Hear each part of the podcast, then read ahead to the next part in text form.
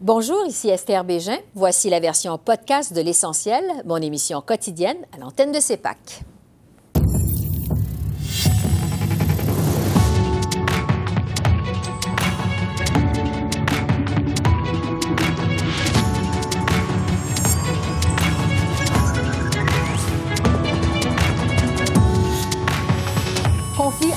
Israël et le Hamas. Ottawa demande la libération de tous les otages et suggère aux citoyens canadiens de quitter le Liban.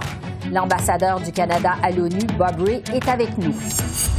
De nombreux appels pour réclamer un corridor humanitaire dans la bande de Gaza. On fait le point sur la situation avec France Isabelle Langlois, directrice générale chez Amnesty International. Bonsoir, Mesdames, Messieurs. Le Canada demande la libération de tous les otages détenus par le Hamas dans le cadre du conflit avec Israël. Le premier ministre Justin Trudeau croit aussi que les trois Canadiens portés disparus dans la région pourraient figurer parmi ces otages. Ottawa suggère également aux citoyens canadiens de quitter le Liban devant les risques d'embrasement du conflit. Des craintes qui sont telles que le premier ministre a fait une déclaration à la Chambre des communes cet après-midi. Parmi les milliers de personnes bouleversées par cette violence, cinq Canadiens ont été assassinés par les terroristes du Hamas. Trois Canadiens sont portés disparus et pourraient être tenus en otage. Je sais que les pensées de tous les parlementaires et de tous les Canadiens sont avec eux et leurs proches. Le Canada demande au Hamas de libérer tous les otages immédiatement et on collabore de près avec nos alliés et nos partenaires pour aider les gens à quitter Gaza, la Cisjordanie et Israël de la façon la plus sécuritaire et rapide possible. Pour discuter de ce conflit et du rôle du Canada, j'ai avec moi en studio Bob Ray, qui est ambassadeur du Canada à l'ONU. Bonsoir, Monsieur Ray. Bonsoir, madame. Monsieur l'ambassadeur, merci d'être avec nous. Donc, on est rendu à 4000 morts au moins, dont 5 Canadiens. Quelle est votre réaction à vous à ce conflit? Ah ben c'est épouvantable. C'est un événement euh, du point de vue euh, personnel, humanitaire qu'on voit. C'est très, très difficile. Euh, l'attaque de Hamas était une attaque qui qui n'était pas attendue et finalement a eu un impact, je pense, bien traumatique pour la population d'Israël et pour son gouvernement. Et la réponse, naturellement, est et, l'Israël est dans une position difficile. Parce que si on ne répond pas à une attaque de terrorisme qui a été bien planifiée, ça veut dire qu'on laisse à Hamas euh, de continuer le, chemin. Ils peuvent retourner euh, à leur, euh, leur, travail de terrorisme, attaquer chaque trois mois ou six mois ou neuf mm-hmm. mois, quoi. Et c'est pas acceptable pour le gouvernement de, de, de, faire comme ça. Au même temps, le problème, c'est que Hamas et Gaza, Gaza est, complètement coincé. Hamas est impliqué euh, dans, dans toutes les structures de la ville, de, la ville de Gaza et, de, toute la, région. Alors, c'est pourquoi c'est tellement difficile pour euh, faire face à un problème sans causer des, grandes difficultés, une perte de vie euh, dans, la, société civile de, Gaza. Et c'est ça toujours été le dilemme. C'était le dilemme avant, c'est le dilemme maintenant. Mais il y a trois autres dilemmes qu'il faut, il faut souligner. D'abord, la question des otages. Il y a presque 200 personnes qui sont des otages à Gaza qui, qui seront utilisées par Hamas pour leur propre raison le problème de, de, de, de qu'est-ce qui va se passer au Liban et quelle est l'approche de Hezbollah qui vient du nord, et puis la question de l'extrémisme euh, dans la Cisjordanie. Alors, c'est quelque chose qui est très compliqué, très difficile. Et nous sommes au milieu de ce problème. Nous sommes maintenant dans le fond du problème. C'est pourquoi Mme Jolie est allée. C'est pourquoi M. Blinken est là. C'est pourquoi on continue de considérer la, juste réponse.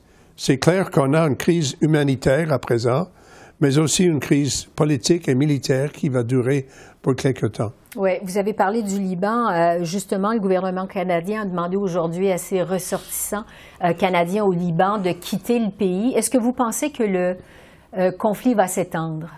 On ne sait pas, mais il faut prendre des précautions. il faut répondre d'une façon pour aller en avant de la situation.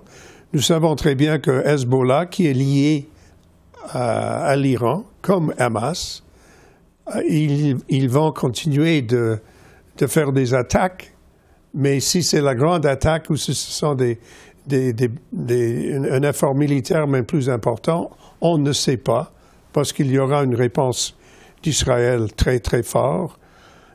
Mais pour, pour moi, c'est pas possible de dire c'est ça qui va se passer, c'est ça qui va arriver. Pour moi, il faut avoir une solution au problème des otages. Il faut avoir une, solution à, la question humanitaire aussi rapidement possible. Et il faut reconnaître que la guerre sera une guerre très, très difficile. Euh, sur le rôle du Canada, justement, dans ce conflit, on a entendu M. Trudeau euh, réclamer la libération de tous les otages. Euh, on a offert 10 millions de dollars. Est-ce que le Canada a vraiment du poids dans ce conflit? on, est, on est affecté comme tout le monde. nous, nous allons. Je, je, pense pour moi, c'est Peut-être il faut penser à une autre question un peu, un peu plus, c'est-à-dire comment est-ce que le Canada va aider, va contribuer. Mm-hmm. Et c'est ce que nous sommes en train de faire. D'abord, nous avons une obligation à nos, à nos concitoyens qui sont dans la région et on doit faire ce que nous pouvons faire pour les protéger. Deuxième point, nous sommes un contributeur humanitaire important à UNRWA, qui est l'Agence pour l'éducation en Gaza, euh, aux affaires humanitaires par euh, euh, le programme de la nourriture internationale, le global, à l'UNICEF, à, toutes les agences de, l'ONU. Nous, sommes un des plus huit, sept huitième donateurs à, ces situations. Eh bien, oui, nous avons du poids. Est-ce que nous pouvons contribuer à, la, situation du, de la façon militaire? Non, probablement pas. Mm. Mais effectivement, nous avons une certaine influence. Nous, avons, nous sommes un pays qui est bien lié à, Israël, naturellement, mais nous sommes liés aussi euh, aux, Palestiniens. Nous avons une communauté euh, palestinienne importante au Canada. Et nous sommes un pays qui a été historiquement très, très touché par euh, les, difficultés de la région, les tensions, euh, les conflits, les problèmes, depuis bien du temps. Depuis le 1945, on, a été impliqué dans la discussion de quel est l'avenir politique pour la région, comment est-ce qu'on peut vraiment euh, trouver des solutions à, cette, à ce conflit qui a duré tellement de longtemps. Euh, vous êtes ambassadeur à l'ONU. Je veux vous entendre sur la question du droit international. Israël qui se prépare donc à une offensive majeure dans la bande d'Agaza. On craint une catastrophe humanitaire. Est-ce que Israël respecte le droit international? Il doit le respecter. Nous sommes tous, euh, nous devons tous euh, faire face à la réalité de ces lois. Ces lois sont là pour une raison ils sont là pour protéger la, population civile. Il y a des, règles du jeu pour la guerre tant que pour la paix. Et on doit respecter ces lois. Il n'y a pas de question de cela. Au même temps, nous devons respecter le fait qu'Israël a le droit de se défendre. Mm-hmm. Et qu'est-ce que ça veut dire? Ça veut dire qu'ils ont le, droit, et même je dirais l'obligation, de protéger leur propre population de la menace d'un terrorisme qu'ils ont souffert. Ce n'est pas quelque chose de théorie, ce n'est pas quelque chose qui pourrait exister, c'est quelque chose qui est là comme danger. Mais on a la responsabilité de protéger euh, la vie des civils et, la population civile, et on ne on peut pas on ne peut pas nier à la population de Gaza ce qu'on appelle, en anglais en, tout cas, les nécessités de la vie. I say necessities of life. Mm-hmm. L'eau, nourriture, protection. On ne peut pas nier l'importance de, ces, de ces droits qui s'attachent à n'importe quelle population civile. Mais comment on peut concilier les deux finalement? Est-ce que c'est conciliable? Éventuellement, je pense que on va, on va encore une fois, on va arriver euh, probablement à une, disons, disons une, une, cessée de feu, je ne sais pas quand, mais après ça, il faut vraiment retourner à la nécessité de faire face à la situation des Palestiniens. Les Palestiniens, comme le Canada pense, nous avons dit plusieurs fois, euh, nous pensons que les Palestiniens devraient avoir un État, un État qui s'attache à leur population, un État qui est souverain, mais qui a la responsabilité de vivre à côté avec Israël en paix et avec sécurité. L'État israélien a le droit à la sécurité, un État palestinien aurait les mêmes droits.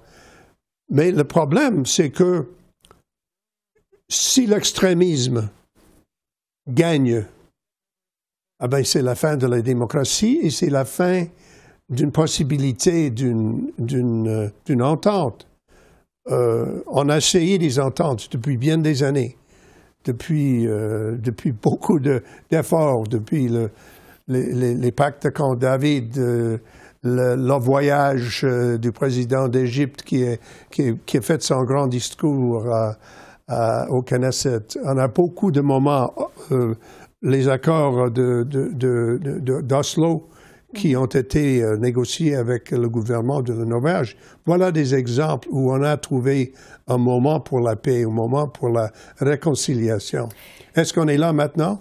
Bon, c'est pas facile. On est loin de ça quand même. On est loin. Oui. Sur le rôle de l'ONU, parce qu'on a l'impression que ce conflit a atteint un point tournant avec cette attaque du Hamas, que le statu quo n'est plus possible. Quel rôle pourrait jouer l'ONU dans la suite des choses? Eh bien, l'ONU joue un rôle très important. D'abord, l'ONU est impliquée dans toutes les discussions sur la question des otages, est impliquée dans toutes euh, les questions de, de l'aide humanitaire. Ils sont, ils sont là, ils sont présents. Ils ont une, euh, une expérience politique dans la région qui est, très importante. Les experts de l'ONU ont une histoire importante de vraiment connaître tous les aspects du problème. Mais l'ONU est seulement fort quand les pays donnent de, de poids à, à l'ONU. Et c'est pourquoi moi je pense que une des choses que le Canada peut faire en travaillant avec d'autres pays pour appuyer le travail du secrétaire général, pour appuyer le travail de l'ONU, euh, parce que nous pensons que l'ONU peut jouer un rôle important dans la résolution du conflit. Après tout ce qui a été essayé, quand même, vous, vous Il faut avez continuer.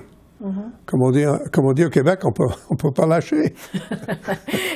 Euh, pour ce qui est de la situation dans la bande de Gaza, alors qu'on se prépare à une offensive terrestre quand même assez importante du côté d'Israël, je vous le disais, on craint une crise humanitaire, une catastrophe humanitaire. Euh, on réclame un corridor humanitaire. Qu'est-ce que l'ONU peut faire dans ça? Eh bien, c'est exactement ce qu'a réclamé l'ONU. On insiste sur la possibilité de donner un espace humanitaire pour la population du Gaza. Euh, il faut dire que la population de Gaza n'est pas Hamas. La population de Gaza, ce sont des personnes comme vous et moi. Ce sont des êtres humains. Des civils. Ce sont des civils, ce sont des êtres humains. Et on peut pas, on peut pas dire, ah ben, on s'en fout de la population de Gaza parce que ce sont eux qui ont causé le problème dès le commencement avec les attaques sur Israël. On doit dire non, ça c'est Hamas. Hamas. On a un problème avec Hamas. Notre problème et notre défi, c'est le terrorisme. C'est les gens qui prêchent la haine envers Israël et envers la population juive.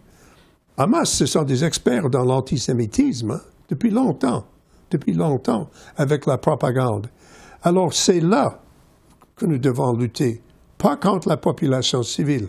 C'est pas facile, c'est difficile. Vous avez parlé de possibilité d'une catastrophe. On doit reconnaître le problème. Mais pour moi, il faut, il faut faire l'accent sur qu'est-ce que nous pouvons faire pour assister la population civile. Et il y a beaucoup, il y a beaucoup que nous devons continuer de faire pour assurer qu'il n'y a pas une catastrophe il faut le prévenir. C'est ce qu'on va essayer de faire. Oui. Vous parliez tout à l'heure de tous les efforts qui ont été faits. Euh, ça fait 70 ans que ça dure, ce problème.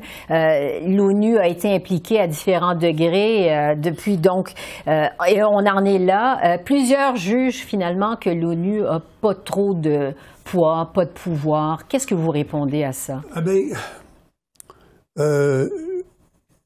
il, faut, il faut faire une distinction entre l'ONU comme organisation qui a seulement le pouvoir qui été donné à l'ONU par les États. Et s'il y a des gens qui blâment l'ONU, non, il ne faut pas. Il faut blâmer les États. Parce que ce sont les États souverains, la Russie, l'Iran, tous les partenaires de la région, tout le monde. C'est là la responsabilité qu'on doit essayer de chercher, de trouver. Ce n'est pas la faute de l'ONU c'est euh, c'est la, faute des, États souverains de la région et, de, et des grands pouvoirs qui ont la capacité de changer les choses. Et c'est ça qui est important. L'ONU est franchement une petite organisation. Le budget de l'ONU, du secrétariat de l'ONU et de l'ONU pour toutes ses activités politiques, c'est moins que le budget de la ville de Montréal. Mm-hmm. Voilà. C'est pas une grande, organisation. Et ça a ses limites, finalement. Euh, Bob Ray, ambassadeur du Canada à l'ONU, merci beaucoup. Merci d'être passé par Merci beaucoup. Merci pour l'opportunité. Merci. Et puis, à la Chambre des communes, le Bloc québécois a joint sa voix au gouvernement Trudeau pour demander de mettre en place un corridor humanitaire pour évacuer les civils qui sont coincés dans la bande de Gaza.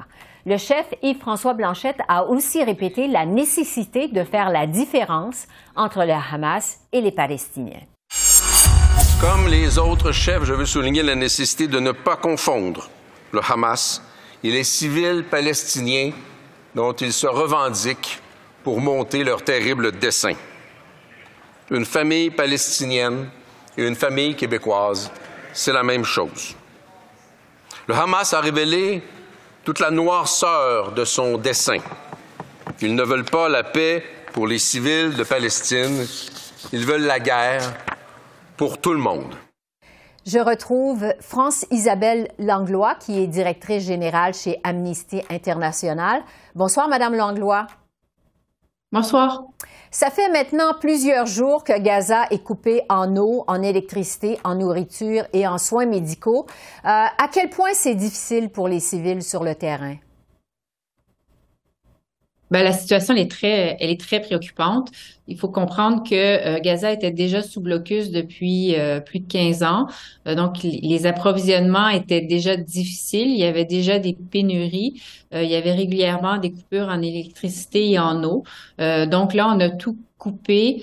il y a l'eau qui est revenue apparemment dans le dans le sud de la bande de de Gaza, mais plus ou moins euh, au compte-gouttes. Donc la situation, elle est, elle est préoccupante, d'autant qu'il y a eu des bombardements. Donc il y a aussi euh, des blessés, euh, des morts, les les services d'urgence, les hôpitaux, les ambulanciers sont directement touchés là par par ces coupures là. Donc non, franchement, la, situation elle est très très préoccupante. Ouais, les autorités demandent l'établissement d'un corridor humanitaire pour faire entrer pour faire entrer des vivres et des soins médicaux. Euh, est-ce que c'est déjà trop tard?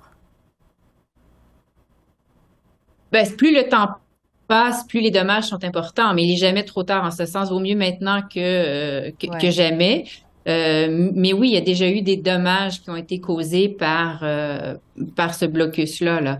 Euh, mais le plus tôt, effectivement, sera le mieux. Aux dernières nouvelles, il semble que l'Union européenne a réussi à négocier un passage, en tout cas un corridor aérien là, pour acheminer de, euh, du matériel d'urgence.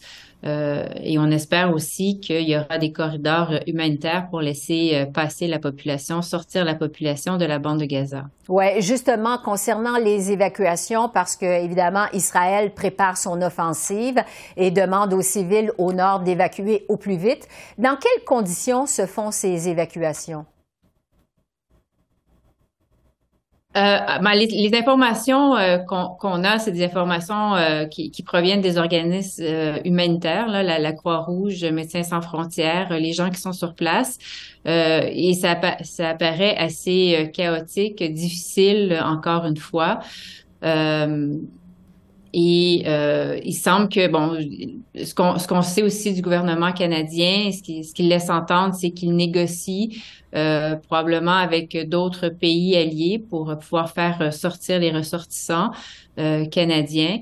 Euh, mais pour l'instant, en toute pratique, les ressortissants canadiens qui sont dans la bande de Gaza sont, sont coincés avec le reste de la population. Oui, parce que, bon, Israël, on sait, dit que son offensive est imminente. On sait qu'il y a plus d'un million de civils dans le nord de la bande de Gaza.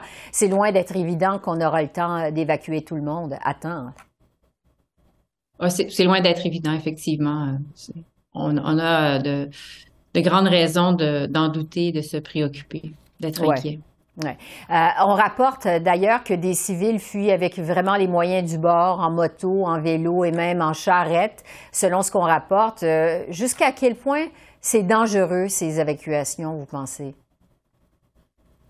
Ben, c'est-à-dire que quand il y a des mouvements de foule comme ça, euh, les personnes sont, sont à découvert. Donc, si la partie adverse décide de bombarder, euh, ben, les personnes qui sont en train de, de, de, circuler sont à, sont à ciel ouvert. Euh, donc, il y a une difficulté de, de plus, un, risque assez euh, important de plus. et puis, il y a des mouvements de foule, des mouvements de panique. tout ça mis ensemble, ça crée beaucoup de beaucoup d'angoisse, beaucoup de tension, comme on peut l'imaginer. Euh, d'où l'importance. Et plus le temps presse, plus la pression augmente, plus l'incertitude augmente, plus euh, euh, l'état de panique des personnes augmente également. et donc, le plus tôt, encore une fois, sera le mieux en espérant que ce soit aussi relativement bien, bien ordonné et organisé. Mais il va falloir euh, que ces personnes continuent à, s'armer de patience en plus de tout euh, ce dont ils ont à faire face, en fait. Oui. Un mot sur la situation dans les hôpitaux, parce qu'on sait que les civils fuient, vont se réfugier euh, dans des hôpitaux qui sont déjà débordés. Qu'est-ce que vous savez de la situation dans les hôpitaux dans la bande de Gaza? Ben, l'information que qu'on a encore une fois, ça revient toujours à la même chose. C'est difficile, c'est euh, c'est chaotique. On manque, on manque déjà euh, d'espace, de place, de, de, ressources, de médicaments. Euh, les personnes qui médecins, infirmiers, infirmières, etc., sont, sont exténués aussi. Il n'y a pas beaucoup de, de répit. et c'est parfois difficile d'y accéder. Euh, pour les personnes qui, euh, qui sont pris dans les endroits qui ont été bombardés, par exemple, ça peut être encore plus difficile de se rendre parce que les, les accès sont, euh, sont bloqués par toutes sortes de, de débris. Mm-hmm. pour ce qui est de la situation en général, qui, selon vous, est responsable de ce désastre? Ben, c'est certain que la, situation en ce moment euh, qu'on vit depuis une semaine, bien sûr, c'est le Hamas. Là, il faut euh, euh, il faut il faut le dire. Donc, le Hamas a attaqué Israël et a attaqué Israël par des moyens qui sont considérés comme des crimes de guerre en s'en prenant directement aux populations civiles. et comme étant des, ce qu'on qualifie de, de massacre. Euh, cela étant dit, c'est une situation, il y a un contexte qui dure depuis 75 ans. Et depuis 75 ans, c'est la population euh, palestinienne qui pâtit de ce conflit-là. Euh, les territoires palestiniens occupés se rétrécissent de plus en plus. Euh, il y a des occupations illégales de, euh, des territoires palestiniens, il y a la colonisation des territoires palestiniens, il y a régulièrement euh, des intrusions de l'armée israélienne, encore au mois de mai où on a détruit des maisons et il y a régulièrement donc des, des civils palestiniens et palestiniennes qui sont tués, des femmes et des enfants. Euh, et donc, c'est une situation qui est euh, hautement explosive depuis longtemps. Et c'est ce que ça nous rappelle, malheureusement, tout ça, c'est qu'on a détourné le regard euh, de ce conflit et on a arrêté à toute fin pratique de réellement chercher une solution qui soit à la satisfaction des deux, des deux États.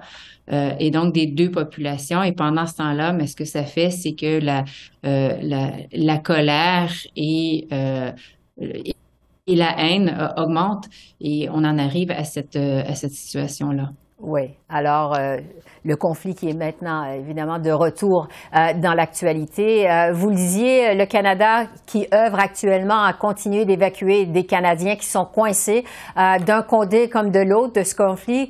Qu'est-ce que vous pensez de la réponse du Canada jusqu'à maintenant? Ben, la réponse du Canada, elle n'est pas, elle est pas assez forte. C'est important de, euh, de, revenir au droit international. C'est important de condamner euh, les, euh, les bris au droit international, aux conventions. Euh, et dans ce cas-ci, les deux parties ont commis et continuent de commettre des, euh, des crimes de guerre et peut-être même des crimes contre l'humanité. Alors bien sûr, Israël, comme n'importe quel État, a le droit de se défendre. Quand un État est attaqué sur son euh, territoire, cet État-là est, est, légitime de se, de se défendre. Cela étant dit, ça ne lui permet pas de euh, contrevenir euh, aux conventions et au droit international humanitaire et ça ne lui permet pas de commettre des crimes de, guerre ou des crimes contre l'humanité. Et en ce moment, euh, c'est ce, qui, arrive. L'État d'Israël condamne punit l'ensemble de la population palestinienne et les châtiments collectifs sont reconnus pour être des crimes de guerre, voire des crimes contre l'humanité. Et donc, ce blocus-là doit être condamné et le Canada doit euh, le condamner haut et fort. Ça n'empêche pas de euh, de soutenir, de condamner les actions du Hamas et de soutenir Israël dans sa légitimité de se défendre, mais il faut quand même condamner les, les agissements d'Israël qui ne sont pas euh, conformes euh, au droit international et qui sont aussi des crimes de guerre c'est la population, comme dans tous ces conflits-là, c'est toujours la population civile qui est euh, prise entre les deux feux et qui euh, souffre. Et on compte des milliers de personnes maintenant euh, décédées et blessées des deux côtés. Et il n'y aura de solution qu'une solution qui soit négociée, diplomatique et pacifique. ces, ces conflits-là n'ont jamais rien donné de bon. En fait, la preuve, on l'a aujourd'hui. si si ce euh, si faire la guerre donnait des, des résultats euh, positifs, euh, on le saurait. Oui, alors qu'on se dirige vers une catastrophe humanitaire. France Isabelle Langlois d'Amnesty International, merci beaucoup. Merci. Merci à vous. Le premier ministre Justin Trudeau a annoncé ce matin la nomination de la nouvelle envoyée spéciale pour la lutte contre l'antisémitisme. Deborah Lyons aura pour tâche de préserver la mémoire de l'Holocauste ici au pays. Cette annonce était prévue avant l'attaque du Hamas en Israël. Alors voilà, c'est comme ça qu'on a vu l'essentiel de l'actualité de ce lundi 16 octobre sur la colline du Parlement à Ottawa. Esther Bégin qui vous remercie d'être à l'antenne de CEPAC, la chaîne d'affaires publiques par câble. Je vous souhaite une excellente fin de soirée et je vous dis à demain.